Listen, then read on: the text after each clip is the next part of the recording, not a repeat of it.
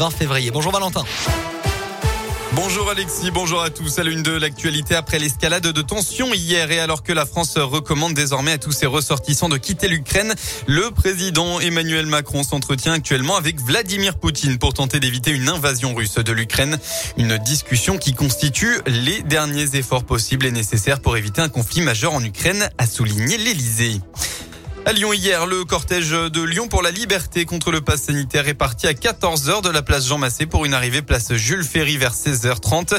Ils étaient environ 650 selon la préfecture. Des dizaines de jeunes appartenant à l'ultra-droite, visage caché, ont défilé aux côtés des antipasses. Dans le Cantal, cette randonneuse de 25 ans tuée par balle après un accident de chasse. Ça s'est passé hier après-midi. La jeune femme est décédée sur place après avoir reçu une balle perdue vers 15 heures lors d'une battue au sanglier. D'après le parquet, l'auteur du coup de feu mis en cause est une jeune femme de 17 ans. Testée négative aux stupéfiants et à l'alcool, elle a été transférée à l'hôpital en état de choc. Une enquête a été ouverte du chef d'homicide involontaire.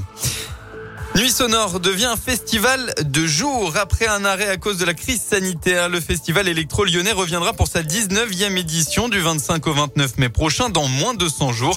Une partie de la programmation a été dévoilée cette semaine avec des artistes internationaux, mais aussi une grande place réservée à la scène locale avec entre autres Lala Ace de Bron et quelques changements dont des concerts de jour. Donc Pierre-Marie Houillon, directeur artistique des Nuits sonores. On devient un festival de jour ça peut paraître paradoxal vu euh, notre nom, Nuit Sonore, mais on voit que la journée était très sollicitée par les festivaliers. L'idée, c'est de retrouver euh, une expérience artistique un peu différente. Un live à 3 heures du matin, on ne se le permettait pas.